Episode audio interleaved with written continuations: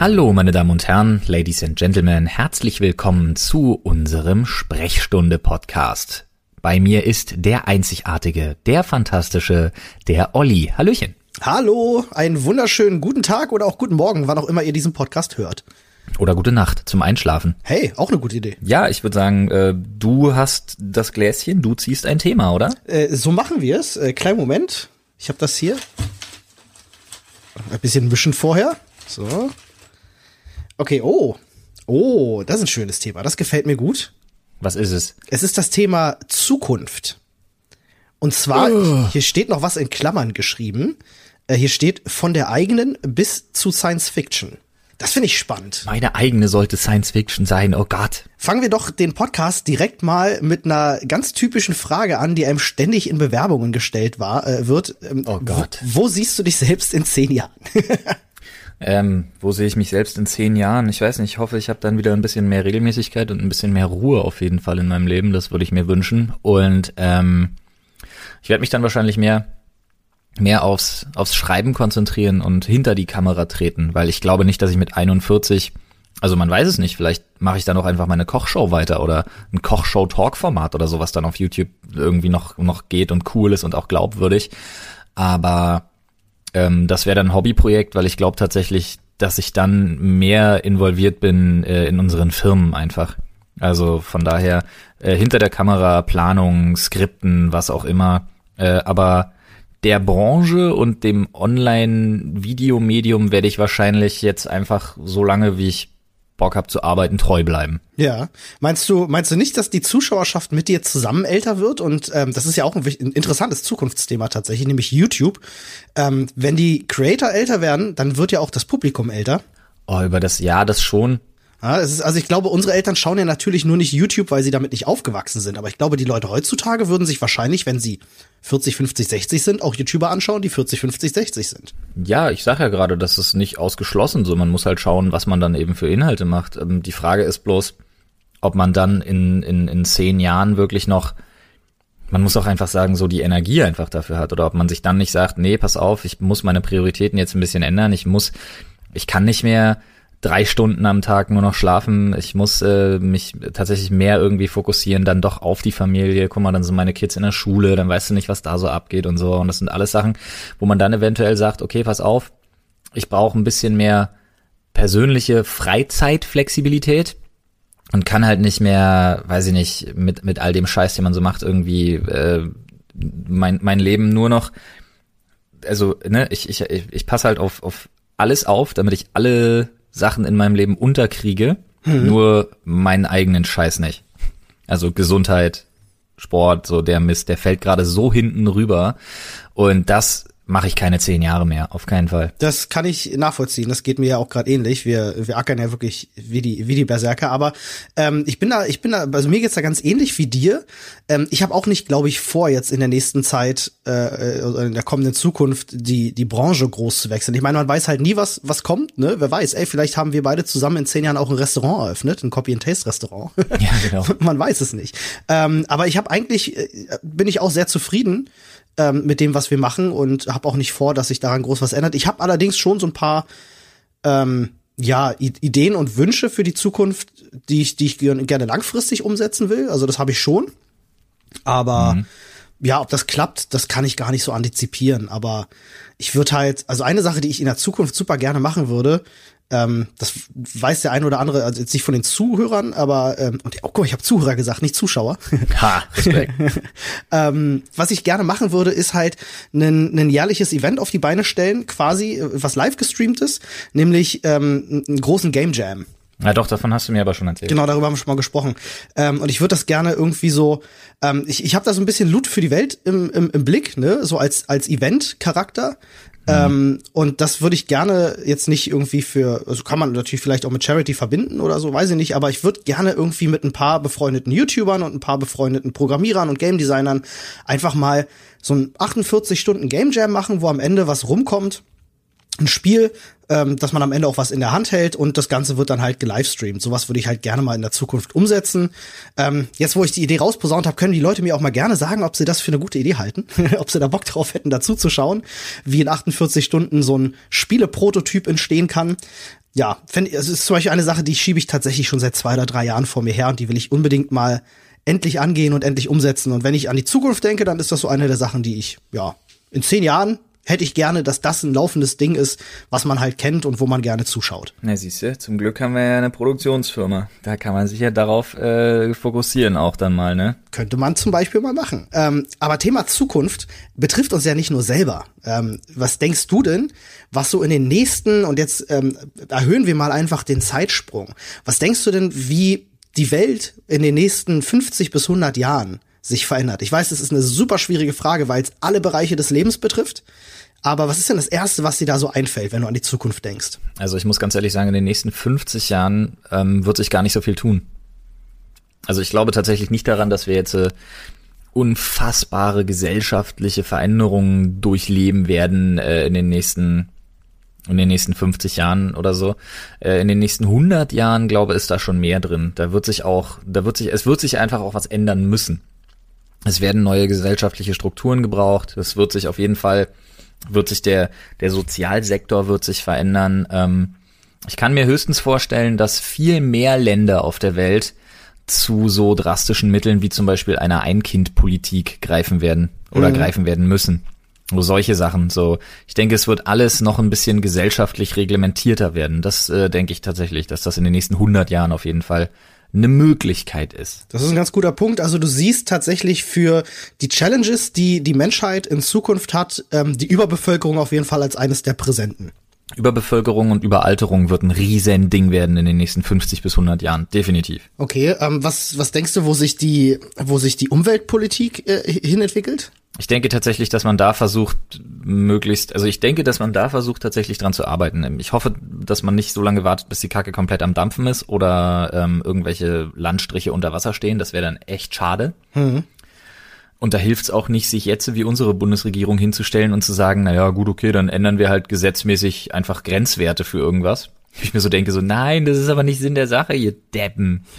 ja, ja, das ist, das ist typisch deutsche Politik, ne? Immer erst was verbieten, bevor man das irgendwie logisch angeht. Naja, vor allen Dingen halt, also das ist jetzt halt, naja, gut, okay, wir müssen jetzt, lass mal keinen Schwenk irgendwie zur Autoindustrie machen. Ja, besser nicht. Ich glaube tatsächlich, dass man gewillt ist, die Umwelt in den Griff zu kriegen. Was ich aber interessant finde, ist, glaube ich, das Gedankenspiel oder der Gedankenansatz, dass ich nicht glaube, dass das auf geopolitischer Ebene passieren wird, sondern es wird auf Geokonzernebene passieren. Das heißt, tatsächlich werden Firmen und Konzerne nicht nur aus Imagegründen, sondern tatsächlich aus, äh, natürlich nicht zuletzt auch aus Imagegründen, aber sie werden sich tatsächlich zusammensetzen und Ideen entwickeln, wie man Plastik, Müll, Verschmutzung und so weiter und so fort minimieren kann. Und tatsächlich glaube ich, dass die Konzerne da eher die sind, die sich in die Pflicht nehmen, weil unsere Politik, habe ich Angst, kriegt es einfach nicht gebacken.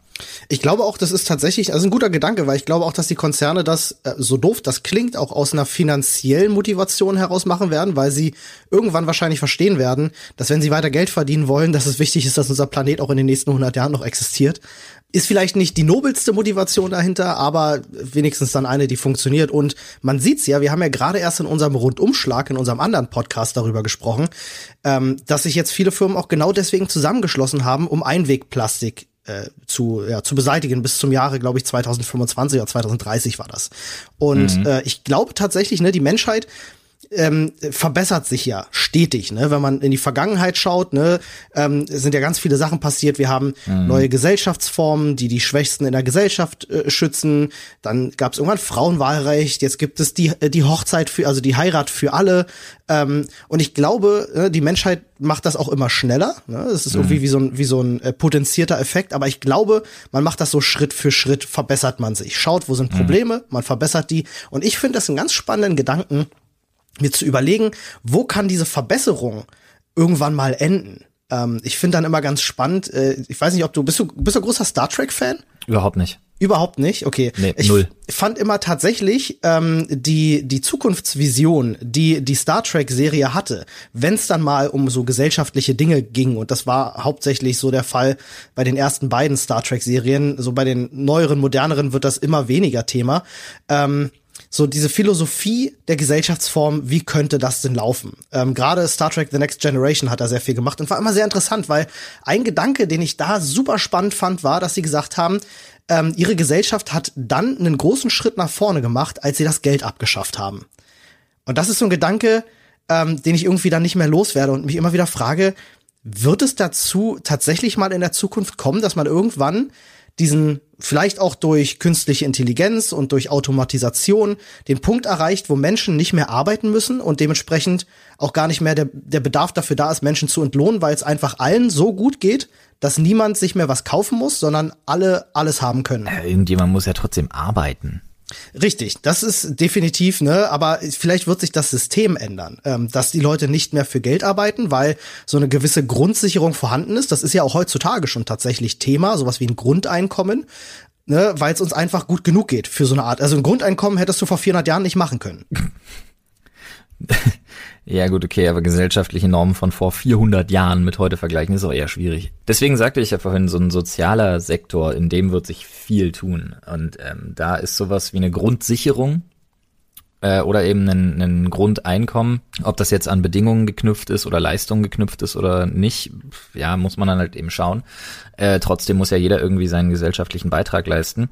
Ich glaube aber nicht an die Abschaffung von Geldwerten. Also ich glaube, irgendeine Art Finanzmittelsektor wird's immer geben, weil sonst sonst würde es heißen, dass man irgendwie wieder mit Essenmarken oder so arbeitet und das kann ich mir beim besten Willen nicht vorstellen. Das funktioniert nicht mehr aus dem Thema sind wir, da sind wir einfach raus.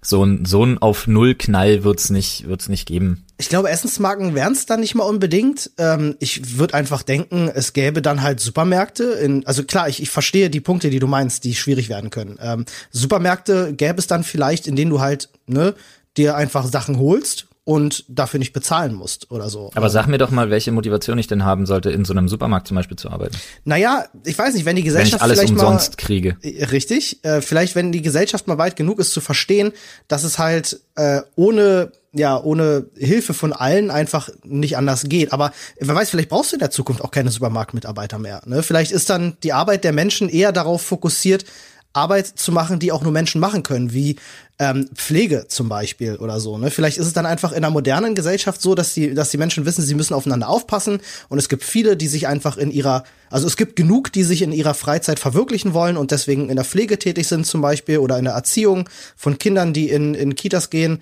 Ähm, aber vielleicht in Supermärkten wird das gar nicht mehr gebraucht, weil du hast ja jetzt schon, guck dir mal diese Amazon-Läden an, wo du einfach reingehst, du nimmst dir was, gehst raus und alles passiert automatisch. Auch die müssen ja beliefert werden. Richtig, das muss beliefert werden, aber auch Das heißt aber, was du ja dann, was du ja rausnimmst aus deiner, aus deiner Argumentation, ist ja der komplette Produktionssektor. Nee, Produktion ist, das Verkauf im Supermarkt ist ja keine Produktion. Ja, und da müssen ja die Sachen erstmal hin. Welche Motivation hätte ich denn für jemanden zu arbeiten?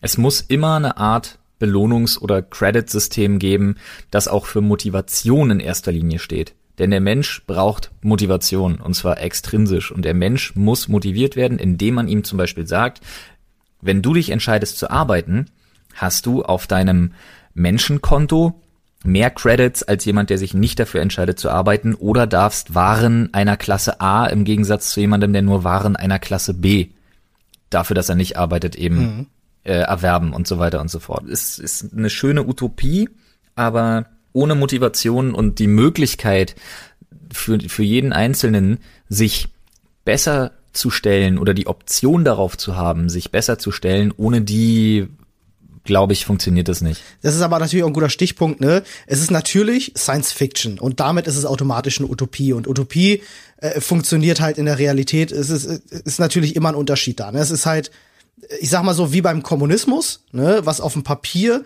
dass alle das Gleiche haben, äh, eine schöne Sache ist, aber tatsächlich in der Realität noch nie funktioniert hat. Ähm, weil es immer welche gibt, die gleicher sind als andere, wie man so schön sagt.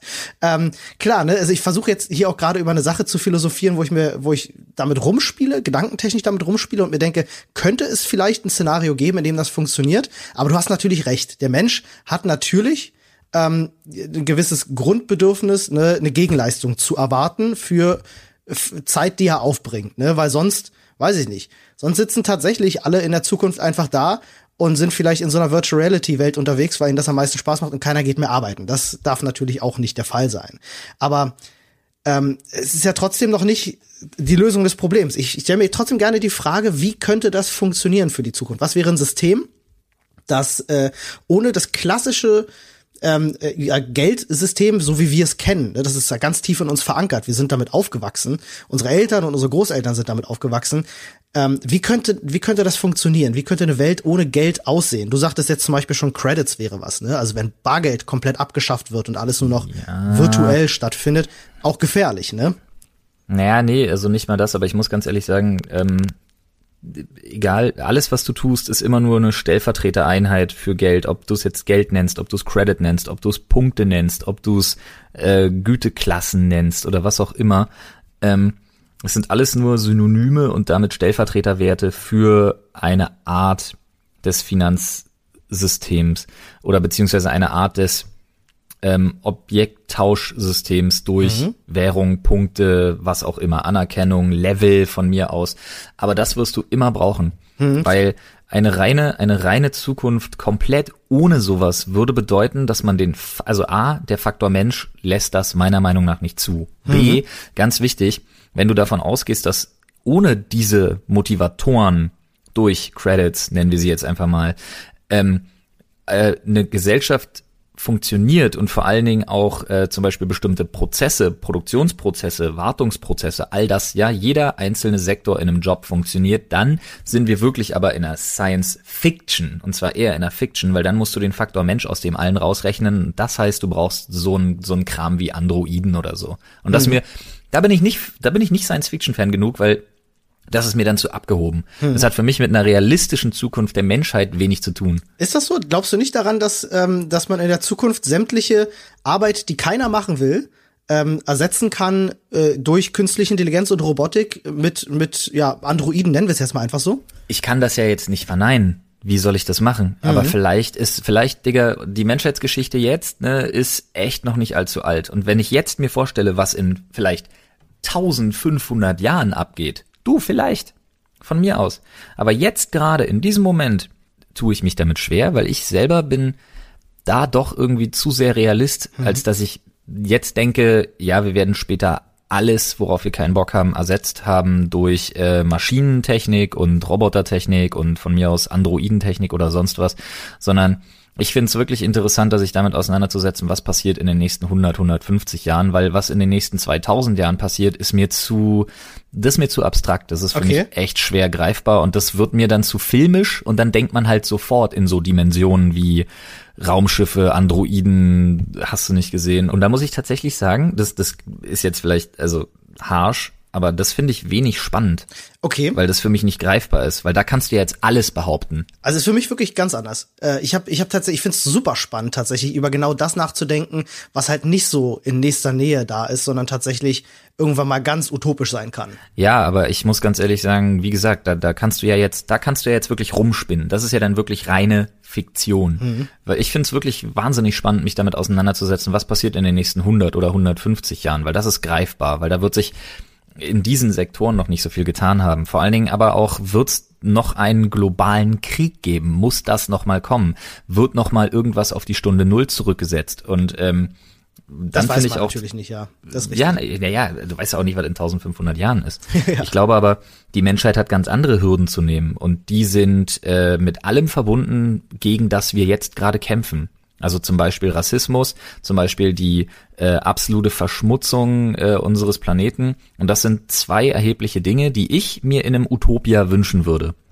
Es ist nämlich einmal eine absolute Konzentration auf Bildung, und zwar global, denn nur wer gebildet ist, kann solche Sachen antizipieren, was es heißt, Umweltverschmutzung und so weiter und so fort. Und vor allem eine einheitliche Sprache, so eine Art Metropolis, wo jeder Mensch auf der Welt eine einheitliche Sprache spricht. Denn Sprachbarrieren zu überwinden und Bildung zu schaffen, Bildung zu schaffen, die jeden erreicht und die in dieser Sprache stattfindet, das ist ein gigantischer Faktor, der die Menschheit in einem Utopia, wie ich es mir vorstellen kann, ähm, ein gutes Beispiel, wenn man schon Science Fiction heranziehen will, wo es genau sowas gibt, wäre zum Beispiel Mark Brandis. Ähm, und das ist eine Sache, die ich nicht nur spannend, sondern die ich als wesentliches Element der Zukunft der Menschheit sehe, um äh, eben, wie gesagt, Kommunikation, Sprachbarrieren zu überwinden, endgültig und vor allem um Bildung so weit zu vereinheitlichen, dass man davon ausgehen kann, dass jeder Mensch auf der Welt die Chance auf eine vernünftige Bildung hat. Okay, dann lass uns aber mal ganz kurz auch an der Stelle bleiben, damit wir uns da jetzt nicht zu viel verlieren und Themen ansprechen, die wir über, über die wir gar nicht mehr reden. Ähm, äh, Thema einheitliche Sprache. Da würde ich tatsächlich gerne mal ähm, äh, mal drüber nachdenken. Ich finde auch ähm, eine einheitliche Sprache, also eine Weltsprache, ähm, ist super wichtig. Ich glaube auch, dass das irgendwann mal Thema wird. Ich frage mich nur, wie wird das umgesetzt? Ähm, weil die, das Problem, was da ja gelöst werden muss, ist, dass die Menschen ihre Sprache kennen und wenn sie Kinder kriegen, was ja zu jedem Zeitpunkt immer passiert, Kinder werden immer geboren, ihre Sprache weitergeben. Meinst du, es wird dann irgendwann einfach über die Schule funktionieren, dass jeder diese Sprache lernt und irgendwann wird ein Schalter umgelegt und dann heißt es, alle reden jetzt bitte in dieser Sprache? Na, wenn du an sowas herangehst, dann kannst du natürlich kulturelle Barrieren nicht, nicht mit einem Vorschlaghammer ein, eindreschen, das ist klar. Wenn du sowas machst, musst du das quasi als verpflichtende Fremdsprache so nach dem Motto einführen, die aber jeder zu erlernen hat. Mhm. Und peu à peu fängst du an, zum Beispiel ähm, die Bürokratie auf genau diese Sprache zu münzen. Mhm. Dass jeder sich damit auseinandersetzen muss, äh, dass Produktbeschreibungen und so weiter und so fort dann in dieser Sprache stattfinden, dass Unterhaltungsmedien ausschließlich, und darüber kriegst du halt die meisten Leute ausschließlich nur noch in dieser Sprache stattfinden und dass dann eben auch Behördengänge ausschließlich weltweit in dieser Sprache getätigt werden. Okay, ich würde mal jetzt diesen Prozess, ich würde ihn mal einfach benennen. Ich, ich nenne das mal jetzt einfach die Entbabelung, in Anlehnung an den Turm, in Anlehnung ja. an den Turm von Babel. Ähm, und äh, ich, ich glaube, wenn man sowas, also wenn man das jetzt machen würde, wenn jetzt irgendwie die UN oder so würde sagen, ähm, oder keine Ahnung, das Land Deutschland würde sagen, ab sofort ist, sind sämtliche Anträge, sämtliche äh, äh, Vorgänge in Deutschland findet alles nur noch in der Weltsprache Englisch statt. Dann würden jetzt natürlich die Leute absolut steil gehen. Ja, weil, weil du das halt nicht von heute auf richtig, morgen genau, machen kannst, um Gottes Willen. Genau, das ist ja das, was ich gerade sagen wollte. Ähm, weil die Leute einfach nicht ähm, die Sprache beherrschen, weil wir viele Leute noch in der Gesellschaft haben, die kein Englisch sprechen, weil sie es in ihrer Kindheit nicht gelernt haben. In 100, 150 Jahren sieht das ja aber schon anders aus, weil heute lernt jeder Englisch. Wir haben eine ganz, ganz tiefe Verwurzelung einfach von dieser Sprache, auch in unserer eigenen. Man merkt das ja, wie viele Anglizismen plötzlich in unserer Sprache sind, wie gut plötzlich jeder Englisch spricht. Ähm, und wenn das in, in, in 100, 150 Jahren so weitergeht, dann spricht jeder vielleicht gut genug Englisch, dass man irgendwann mal an diesem Punkt ist, dass man das machen kann. Aber ich glaube tatsächlich nicht daran, dass gehen wir jetzt mal wieder weiter in die Zukunft, dann irgendwie in 500, 600 Jahren dadurch Sprachen aussterben ähm, oder es vielleicht, keine Ahnung, es gibt nur noch ein paar Forscher, die sich mit den alten Sprachen auseinandersetzen. Ähm, das ist ein Punkt, den kann ich ganz schwer einschätzen, wo ich mir denke, wird es trotzdem immer Leute geben, die ihre Tradition beibehalten wollen und sagen wollen, nein, wir verzichten nicht auf unsere Muttersprache, auf das Deutsche? Oder ist das so ein fließender Übergang, wo es einfach irgendwann egal wird? Ich glaube, das ist so genau so ein fließender Übergang, wo es irgendwann egal wird. Und ich muss ganz ehrlich sagen, ähm, ich, ich hänge nicht an der Sprache. Also für mich ist Sprache Mittel zum Zweck. Und in welcher Sprache ich kommuniziere, bin ich zum Beispiel ein Mensch, mir ist es herzlich egal. Klar, Deutsch, die Sprache der Dichter und Denker, so what, fuck it. Wenn ich mich mit einem Engländer unterhalte, spreche ich halt Englisch. Wenn ich mich mit einem Franzosen unterhalte, spreche ich halt auch Englisch. Richtig. ähm, und es ist auch ein äh, Er dann Punkt. aber nicht hab, mit mir, das ist ein Problem.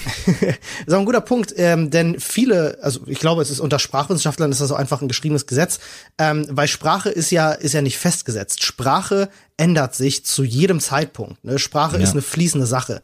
Ähm, das Deutsch, was wir heute sprechen, ist ja auch nicht das Deutsch, was die Leute vor 200 Jahren gesprochen haben.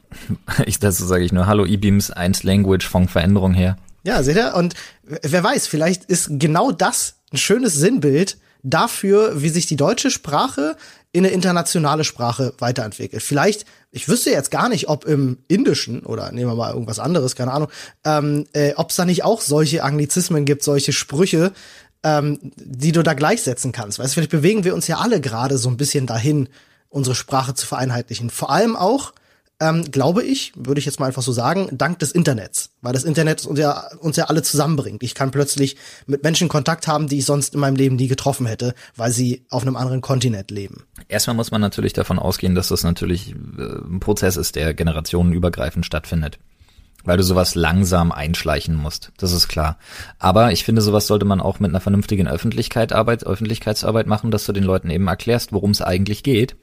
Und ähm, ich glaube auch die Globalisierung ist eben ohnehin nicht mehr aufzuhalten und dann macht's das halt sowohl verständlicher für neue Generationen dann dementsprechend, wenn du über den Medienaspekt kommst, über die Unterhaltungselektronik, über die äh, Schulbücher, eben die zweite Sprache oder Fremdsprache, die dann für alle verpflichtend eingeführt wird.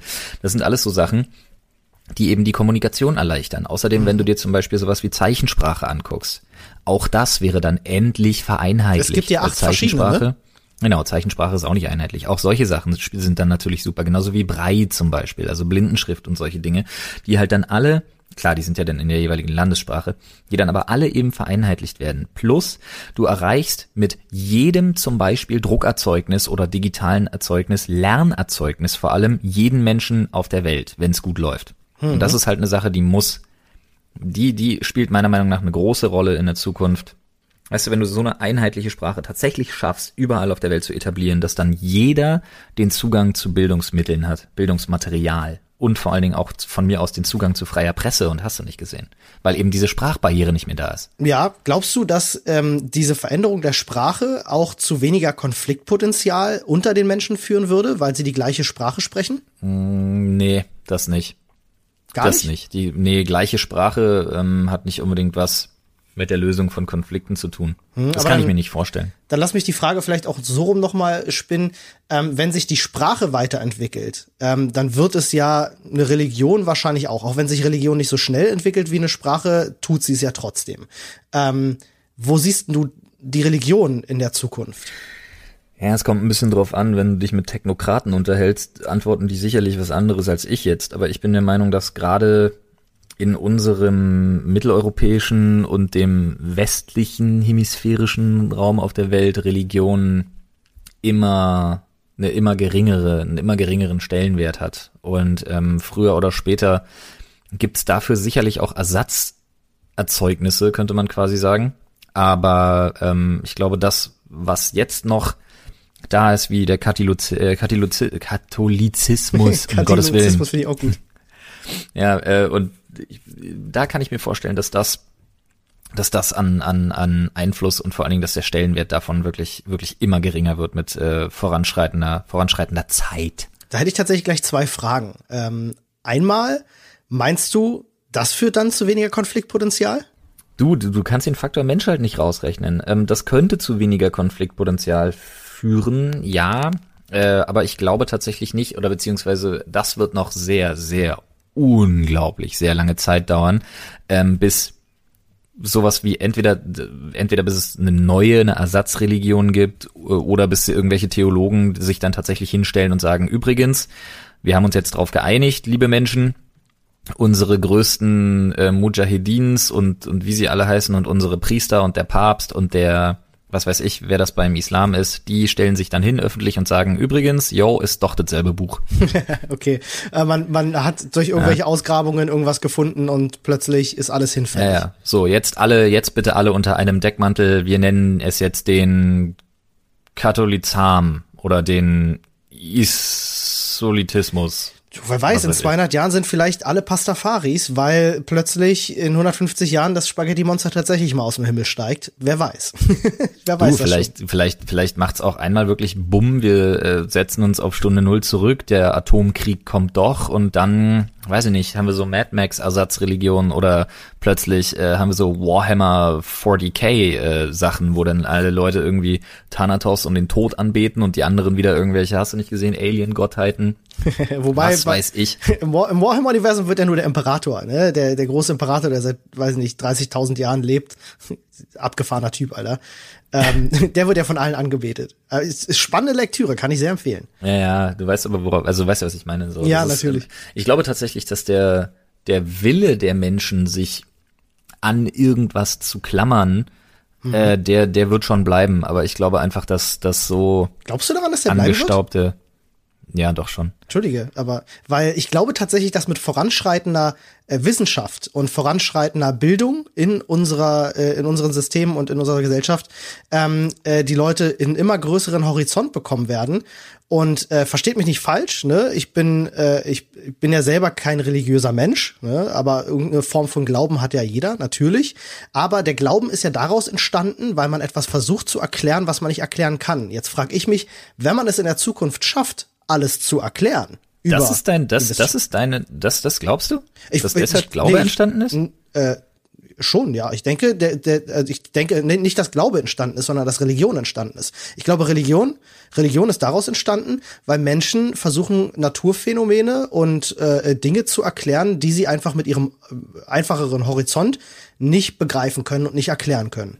Das mag sein, wenn du von heidnischen Religionen ausgehst, wie wir Es sie bei um den. Kelten, Wikingern oder sonst was zu tun haben, aber Religion, auf, also äh, in meinen Augen ist Religion ganz klar entstanden als Kontrollorgan. Punkt. Nichts anderes. Ja, später. Es, es ging mir jetzt nur um die Entstehung. Ne? Wie ist Religion entstanden? Klar, wie sie sich weiterentwickelt hat, ist eine andere Sache. Religion wurde irgendwann, ne, hat irgendwann die Gesellschaft unterwandert und wurde einfach äh, genau für das benutzt, was du gerade sagtest, eben zur Kontrolle. Religion ist für mich ein absolut, ist für mich ein absolutes Machtwerkzeug und ist rein instrumentalisiert eingesetzt zur Kontrolle der Massen. Punkt. Das ist, das ist meiner Meinung nach ist das auch der Hauptentstehungsgrund von Weltreligionen gewesen.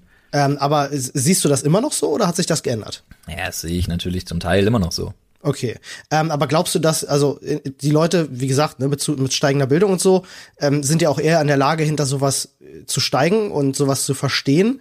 Ähm, und wenn es irgendwann mal allen Menschen besser geht auf dem Planeten, ist vielleicht auch der Bedarf für diese Kontrolle nicht mehr da, weil die Leute einfach auch daran dann nicht mehr glauben und das auch nicht mehr brauchen. Also, und das ist der Gedanke, den ich gerade hatte, dass vielleicht irgendwann mal Religion genau deswegen hinfällig wird, weil es nichts mehr gibt, woran die Leute sich klammern müssen. Also da muss ich dir ganz klar sagen, 2000, über 2000 Jahre Geschichte widersprechen dir hier ganz eindeutig und jeder Typ, der sich irgendwo in die Luft sprengt, widerspricht dir gleich zehnmal, so nach dem Motto.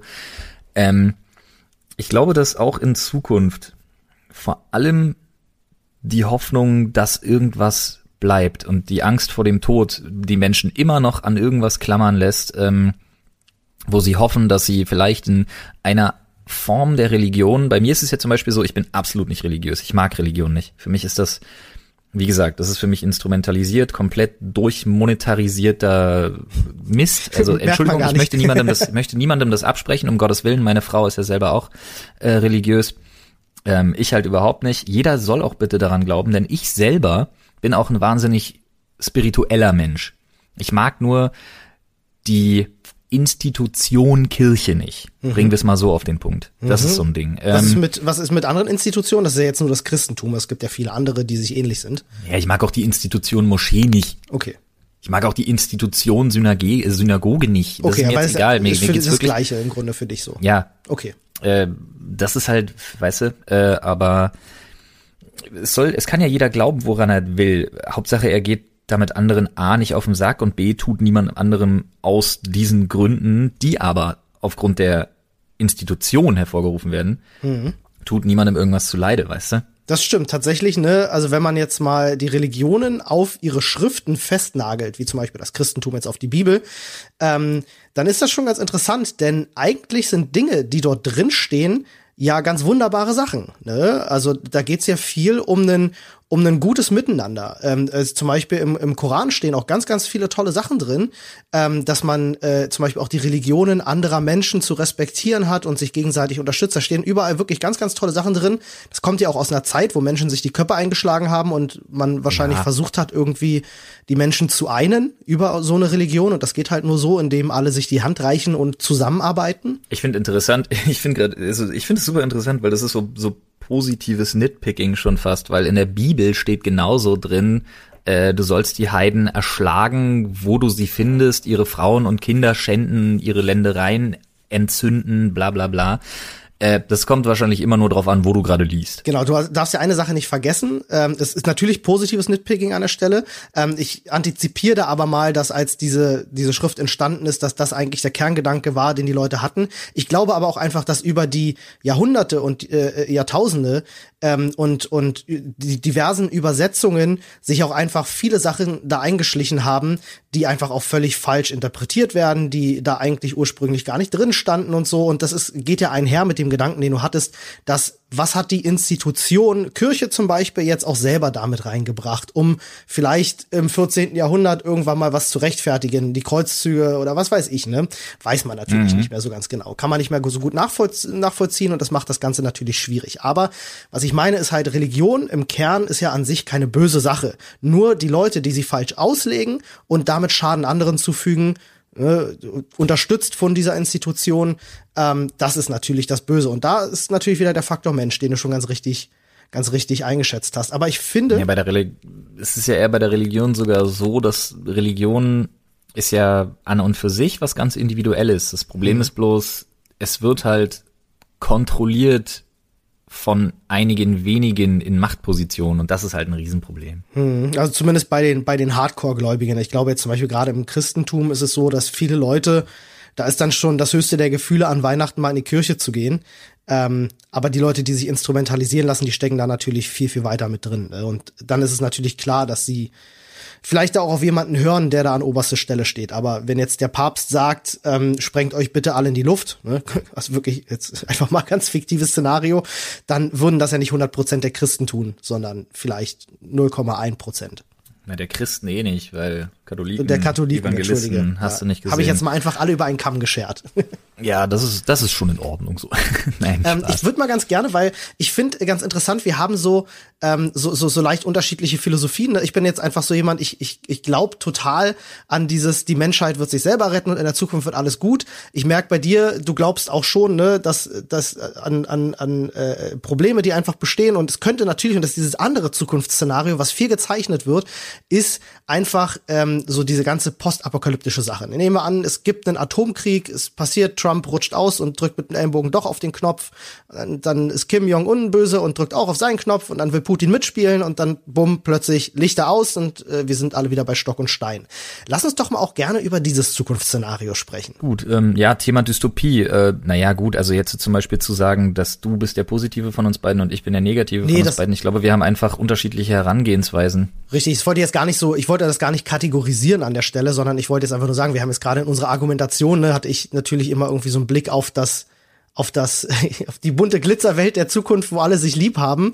Ähm, ja. Und du bist eher Realist geblieben. Deswegen lass uns mal vielleicht auch über die Dystopien sprechen, die vielleicht auch, wer weiß, ein realistischeres Szenario sind.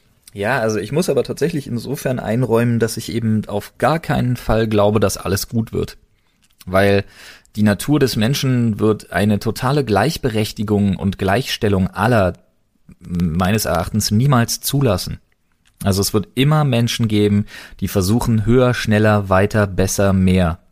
Obwohl sie es nicht können, genau. Also ja, verstehe, was du meinst. Und das ist halt sich sich über andere hinwegsetzen. Hm. Es wird immer Menschen geben, die das machen wollen und ich kann das auch, ich kann das nachvollziehen. Natürlich wird es immer Menschen geben, die das, die die so sind, aber die Frage ist, ob dann auch immer diese Menschen in der Position sind, diese Macht, Schrägstrich Gewalt auch ausleben zu können, beziehungsweise einsetzen zu können. Ob es davon genug Menschen gibt. Ja, ich denke schon, weil sich diese Menschen dahin manövrieren. Okay. Und eben über die Leute hinwegsetzen, die diese Motivation vielleicht nicht haben.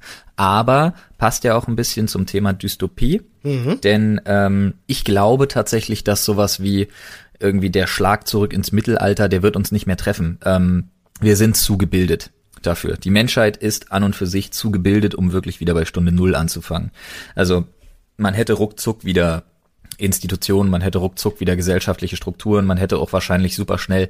Guck mal, du kannst aber äh, jetzt ganz ehrlich, selbst wenn jetzt alles in Schutt und Asche liegt, mhm. dann weißt du, wie Windkraft funktioniert, du weißt, wie Wasserkraft funktioniert, du weißt, dass man irgendwie Sachen nicht roh ist, um nicht krank zu werden. Du weißt, äh, im Zweifelsfalle rudimentäres Wissen über Naturheilkunde. Dann in neuen gesellschaftlichen Strukturen müssen sich halt die Leute hervortun, die dann mehr Ahnung davon haben. Du weißt, wie man Zement anrührt, du weißt, wie man aus Lehm ein Haus baut. Also wir fangen ja nicht irgendwie, wir fangen ja nicht wirklich bei Null an, sondern ich glaube tatsächlich daran, dass man äh, auch nach so einem verheerenden Schlag relativ, äh, also wirklich Betonung auf dem Wort relativ, flink wieder beinahe vernünftigen auch Infrastruktur angelangt wäre. Okay.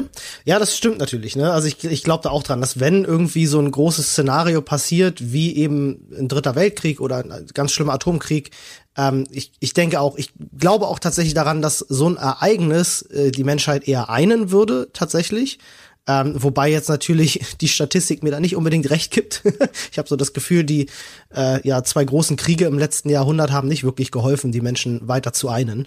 Ach, das kann man so nicht unbedingt direkt sagen. Also ich finde schon, dass man zu großen Teilen mit einigen stupiden Ausnahmen äh, daraus gelernt hat. Weil ich glaube tatsächlich, die Kriegslust an und für sich der Menschen ist definitiv gesunken. Nicht, nicht überall, nicht überall, aber ja, größtenteils, ja. Okay, in sehr religiösen Ländern vielleicht nicht und in sehr bildungsfernen Ländern vielleicht nicht. Aber ich gehe jetzt wirklich mal davon aus, also ne, kein Mitteleuropäer hätte jetzt Bock loszumarschieren. Das ist äh, also kein Also ich würde jetzt niemanden ausschließen. Ich, ich, ich glaube, gerade auch in Deutschland haben wir ganz viele Leute, die Bock hätten, loszumarschieren, aber ein Glück sind die nicht an der Macht. Ja, und vor allem, naja, noch nicht. Und vor allem, ähm, glaube ich einfach, dass die Leute, die sagen, ja, sie haben da voll Bock drauf, das sind halt echt keine smarten Menschen. Ja, nur dann muss man halt wirklich hoffen, dass die tatsächlich niemals an die Knöpfe und Hebel gelangen, die sowas ermöglichen. Was ich mir tatsächlich vorstellen kann, ist ähm, in meinen Augen, ich weiß gar nicht, für, für, für den einen ja, für den anderen wahrscheinlich keine Dystopie. Aber ich kann mir tatsächlich vorstellen, dass ähm, es auf der ganzen Welt wieder nationalistischer wird. Okay, also, also quasi äh, weg von der Globalisierung. Naja, nicht mal weg von der Globalisierung. Es wird weiterhin Import geben, Export geben, es wird ähm, definitiv grenzüberschreitende Handelsstrukturen und Abkommen geben. Aber ich glaube tatsächlich, ähm, das ist eine große Gefahr.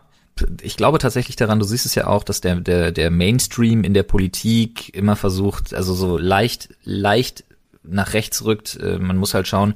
Und das eben global. Mhm. Und ich glaube tatsächlich, wie gesagt, dem einen mag das eine Dystopie sein, für den anderen eine Utopie, äh, dass wir als Menschen darauf zusteuern, tatsächlich wieder nationalistischer uns aufzustellen, auch okay. was eben Ländergrenzen angeht, etc.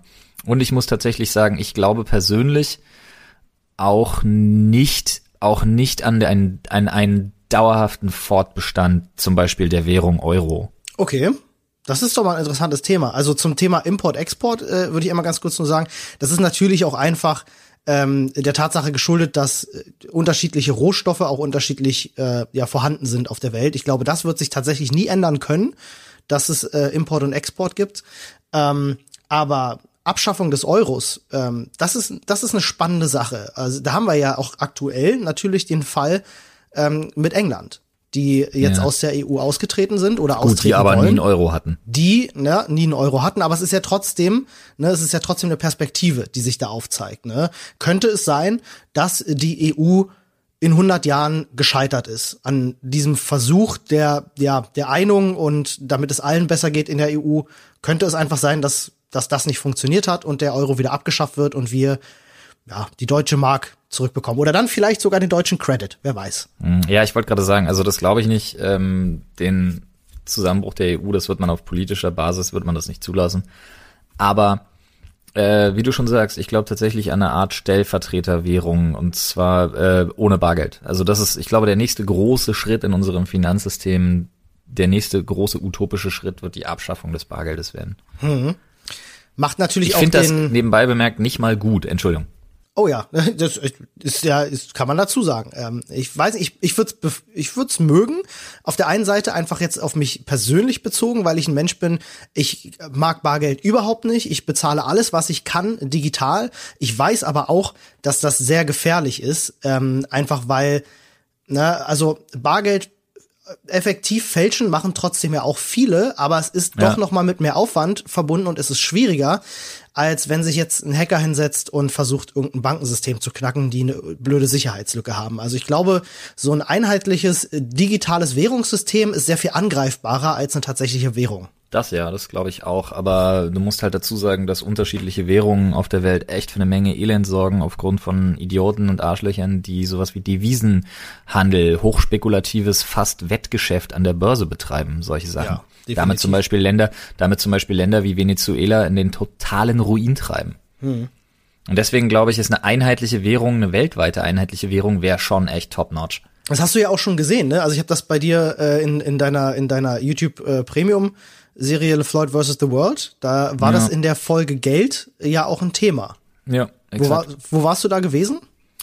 Äh, meinst du das im Pesa? Genau.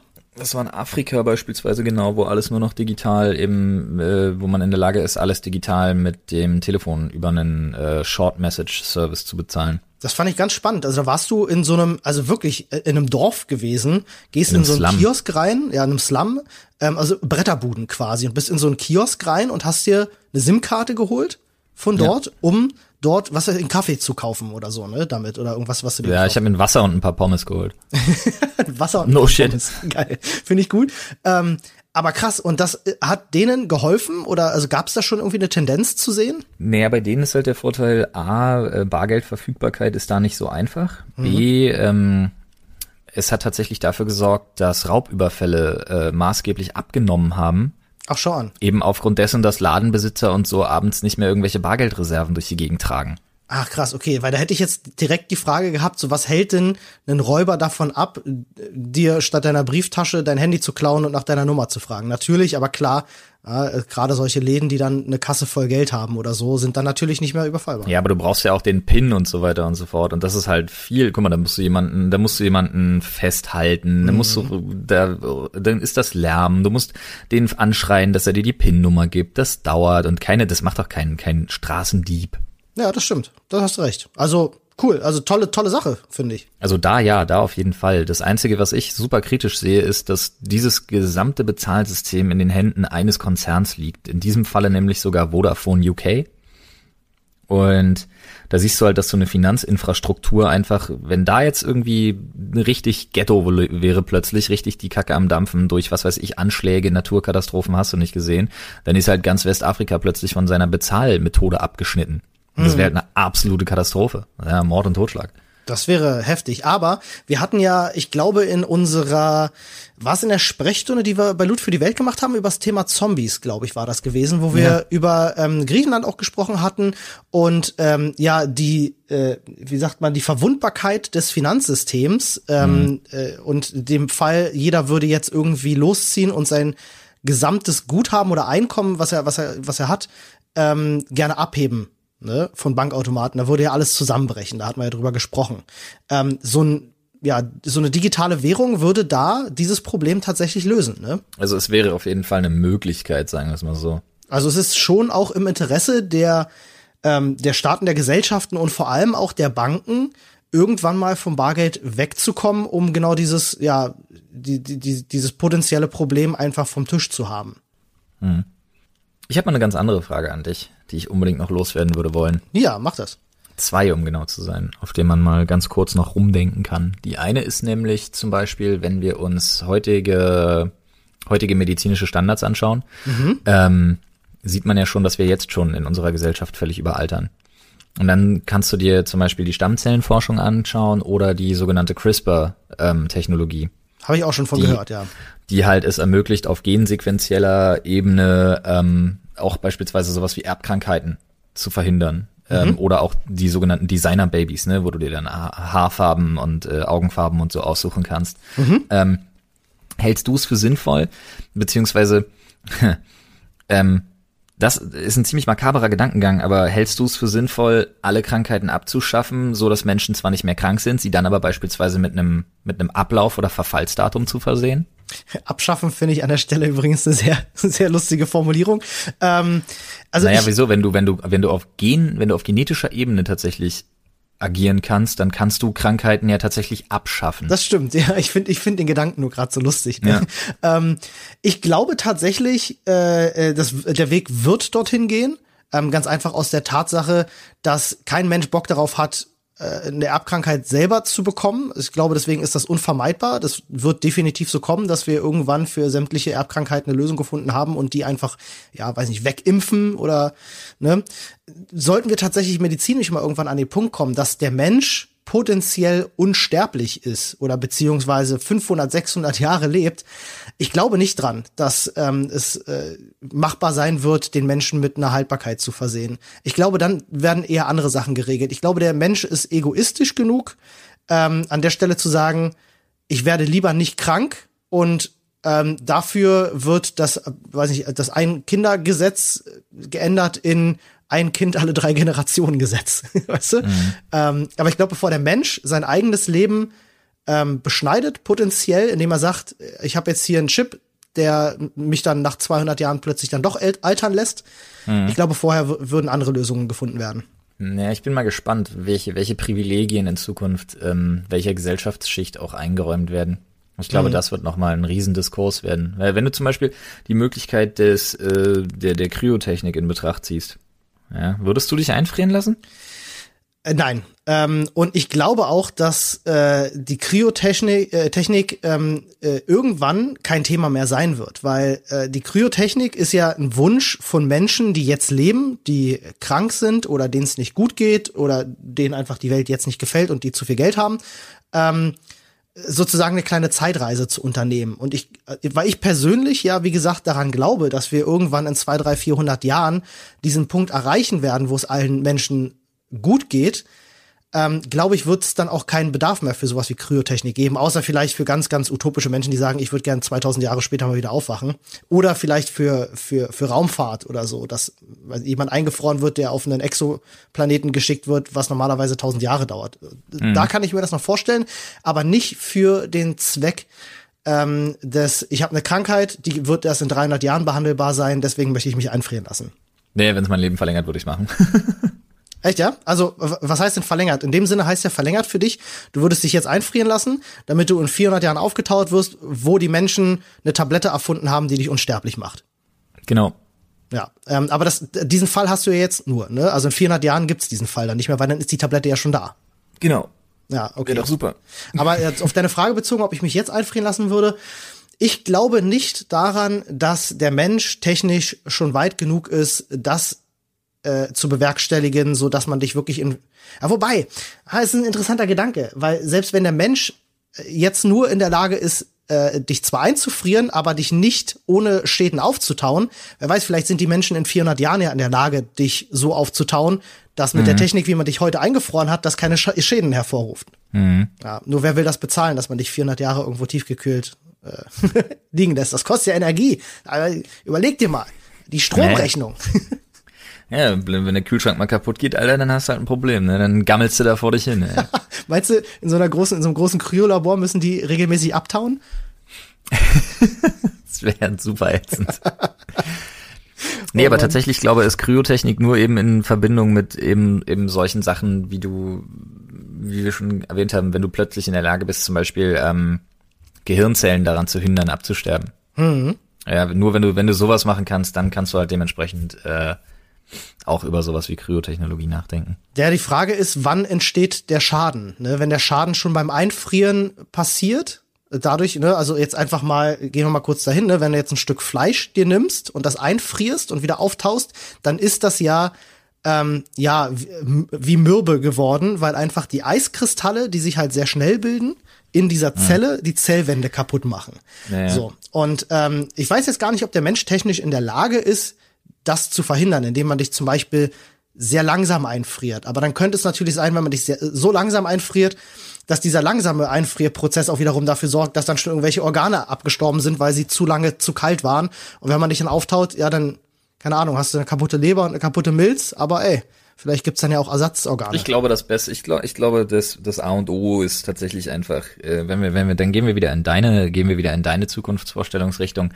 Wenn man in der Lage wäre, ein menschliches Gehirn äh, zu transplantieren in einen unsterblichen maschinellen Körper. Hm. Das ist tatsächlich auch ein Thema, das ich noch ansprechen wollte. Ne? Genau das, ähm, was ja jetzt in in Videospielen viel thematisiert wird und auch ähm, ganz viel in, in Büchern und Science Fiction, nämlich äh, die, die teilweise beziehungsweise vollständige ähm, äh, ja, der Austausch von Körperteilen, Organen ist ja jetzt auch schon in der Medizin teilweise ein, ein Thema. Äh, glaubst du daran, dass die Medizin und die Robotik so einen Sprung nach vorne macht, dass es möglich sein wird, dass ein Mensch auch mal mit einem künstlichen Herz 60, 70 Jahre leben kann?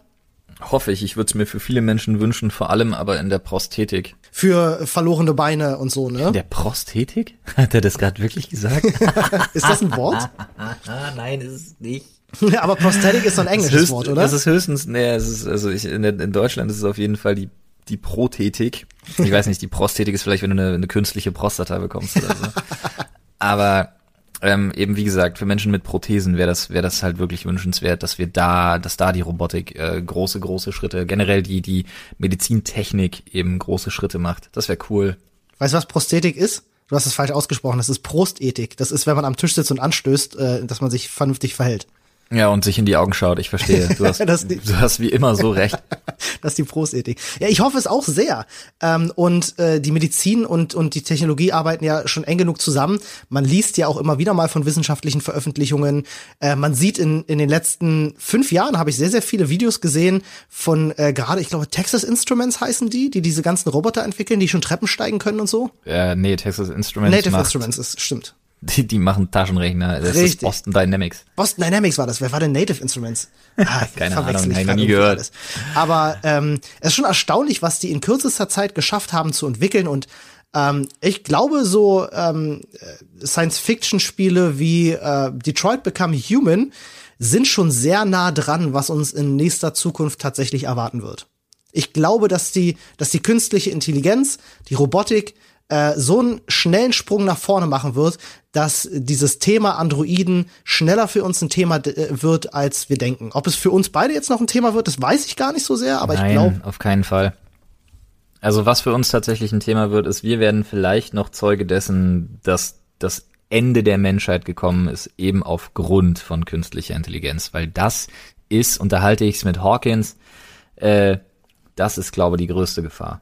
Wir, wir werden uns unser Ende, wir werden uns unsere Eieruhr quasi selber aufziehen, indem wir immer komplexere künstlichere, äh, künstliche Intelligenzen schaffen. Und da muss ich tatsächlich sagen, gehe ich mit den großen, auch Science-Fiction-Denkern unserer Welt mit. Das wird der Grund sein, warum irgendwann der Schalter für die Menschheit umgelegt wird, weil irgendeine KI sich denkt, nope, das macht so keinen Sinn. Hm. Ich habe jetzt errechnet, wenn wir einen auf Thanos machen und wir bringen auf jeden Fall schon mal mindestens die Hälfte von euch um, dann haben wir eine Chance, dass das hier wieder alles halbwegs gut funktioniert. Außerdem betet mich an, ihr Schweine. ja, richtig. Du, ne, eine künstliche Intelligenz, die selbst lernen kann, und das ist ja das, woran gerade viel geforscht wird. Ne, nicht, dass da irgendwie jemand besonders viele Kommandozeilen einprogrammiert hat, die auf jeden möglichen Fall reagieren können, sondern dass die künstliche Intelligenz sich selber Dinge beibringt, selber Probleme erkennen kann und sie lösen kann ohne Hilfe von außen. Ähm, ja, es ist natürlich nicht festgeschrieben, dass so eine künstliche Intelligenz vielleicht auch mal feststellt, Menschheit finde ich generell kacke, ja, äh, mache ich weg. Ne? In welche Richtung künstliche Intelligenz geht, werden wir sehen. Ähm, ich finde es bloß immer erschreckend, in welche Richtung wir uns schon entwickeln. Wenn ich mir überlege, dass man schon künstliche Intelligenzen geschaffen hat, die beispielsweise ähm, ich äh, mach mal anhand von einem Beispiel, eine meiner Lieblingsstories dieses Jahr tatsächlich auch gewesen. Man hat zwei KIs programmiert, die ähm, im Prinzip äh, nebeneinander liefen, aber Kenntnis voneinander hatten. Und beide hatten denselben Auftrag, ne, waren lernwillig und sollten quasi selbst evaluieren, wie sie möglichst viel von einer Ressource ernten, ne, alles digital in einem Versuch. Äh, wobei sich dann herausgestellt hat irgendwann, dass eine KI angefangen hat, obwohl sie identisch gestartet sind, eine KI hat angefangen, die andere zu attackieren, um mehr ihrer Ressource abzubauen. Echt? Und das binnen kürzester Zeit. Oh, krass, okay. Und wenn ich mir überlege, dass man solche Versuche macht, dann weiß ich doch, worauf wir zusteuern. es ist schon spannend. Davon habe ich gar nichts gehört. Was ich äh, mal mitbekommen hatte, war diese ähm, künstliche Intelligenz, die irgendwann eine eigene Sprache entwickelt hatte, ähm, die, hinter die dann keiner mehr äh, blicken konnte, die dann irgendwie miteinander kommuniziert hatten. Hattest du davon mal gehört? Ja, ja, genau. Aber das war, da war es in dem Fall tatsächlich, das hatte ich dann auch nochmal irgendwann gelesen, dass die künstliche Intelligenz tatsächlich auch darauf programmiert war, dass sie das tun sollte. Mhm. Ähm, nur die Sprache, die dabei rumkam, die war abgefahren. Also das war, das war fast schon ein bisschen gruselig. Aber hey, wer weiß, vielleicht, ja, vielleicht Terminator, vielleicht ist das gar nicht so utopisch, wenn ich mir jetzt zum Beispiel vorstelle, dass wir beide ja im Grunde auch schon sehr abhängig von einer künstlichen Intelligenz sind, nämlich dem Algorithmus von YouTube. Unser, ja, das wir, stimmt wohl. wir sind quasi, wir beide sind quasi schon Angestellte eines einer künstlichen Intelligenz, wenn man so möchte. Ja, das ist jetzt vielleicht ein bisschen weit gedacht. Ja, schwierig formuliert. Wir sind ja nicht angestellt davon, aber wir sind sehr abhängig von ihr. Ja, äh, schau, und da, da fängt schon an. Konzerne machen es sich sehr, sehr einfach, indem sie halt sagen so, ja, diese Abhängigkeit ist halt, äh, ist halt ein Ding, Bums, lebt damit, wenn du damit nicht leben kannst, dann kannst du halt keine Inhalte bei uns veröffentlichen. Also das stimmt schon. Da ja. ist definitiv was dran. Ich hoffe nicht, dass irgendwann tatsächlich mal dieses Finanzding kommt, komplett digitale Währung und um das zu kontrollieren, erfindet man irgendwann eine, eine künstliche Intelligenz, die das alles steuert. Ah, und ja, dann passiert das, dann kommt das eine, dann kommt das nächste und dann gibt's das große. Das ist ja tatsächlich original das Terminator-System. Ne? Also wirklich ja, das, ja. dann äh, das Militär und dann wird das alles von einer künstlichen Intelligenz verwaltet. Heieiei. Ja, man muss, da muss man natürlich aufpassen, aber ein Glück ne, ist es ja immer in diesen Filmen so, dass die Leute sich darüber vorher keine Gedanken gemacht haben, offenbar. Vielleicht haben wir genau diesen Vorteil. Dadurch, dass wir eben so viele Filme, Bücher und so zu diesem Thema haben, vielleicht sind wir sensibel genug für das Thema, dieses Problem ha, zu umschiffen. Wir werden sehen. Ähm, wir werden es wahrscheinlich, wir werden das Ende der Menschheit wohl zum Glück nicht mehr erleben. Ich hoffe, meine Kinder und Kindeskinder erleben es auch dann nicht. Äh, wir werden schauen, was die Zukunft bringt und äh, wir werden es heute nicht mehr klären, aber wir freuen uns natürlich, wenn Menschen, die uns hier zuhören, das versuchen für sich selber auch mal zu erörtern, äh, zum Beispiel in unserem Reddit, oder äh, auch in den Kommentaren. Ja, sehr gerne. Ihr könnt da, ihr könnt da gerne entweder im offiziellen Thementhread, den es zu jeder Folge gibt, mit uns drüber diskutieren. Ihr könnt aber natürlich auch gerne neue Themenvorschläge machen im Subreddit. Ihr könnt auch sonst gerne diskutieren. Ich bin sehr gespannt, weil es gibt ja gerade auf das Thema Zukunft bezogen einfach so viele Punkte, die wir auch überhaupt nicht ansprechen konnten. Ne? Weil die Zukunft betrifft eben einfach alles, was es gibt. Thema äh, äh, Wasser zum Beispiel, ne? Wasserknappheit mhm. haben wir jetzt zum Beispiel gar nicht besprochen, ne? Tja, irgendwas wird uns schon dahin raffen, da bin ich mir sicher. ja, also Leute, wie gesagt, wir würden uns freuen, wenn ihr da im Subreddit vorbeischaut. Äh, lasst uns auch gerne eine positive Bewertung da, wenn ihr jetzt irgendwie über über iTunes äh, oder weiß ich nicht äh, Simplecast zuhört. Lasst uns gerne eine positive Bewertung da. Da freuen wir uns immer sehr drüber. Das hilft uns sehr viel weiter. Und ansonsten sehen wir uns schon in der nächsten Folge wieder. Ha! Und da kannst du gleich wieder zwei Euro ins Glas schmeißen. Wir hören uns in der nächsten Ach, verdammt, Folge. das sind die ersten zwei Euro. Kann ich das digital machen? Können wir da ein PayPal-Konto für einrichten? das tun wir auf jeden Fall. Das machen wir. Das machen wir gleich noch. Guti, äh, großer, es hat mir wieder großen Spaß gemacht. Ja, mir auch. Spannendes Thema gewesen, muss ich sagen. So sieht's aus. Wir sehen uns am Montag und wir hören uns alle wieder am Mittwoch und natürlich am Samstag. Genau, im Rundumschlag. Macht's gut. Macht's gut. Bis dann. Ciao.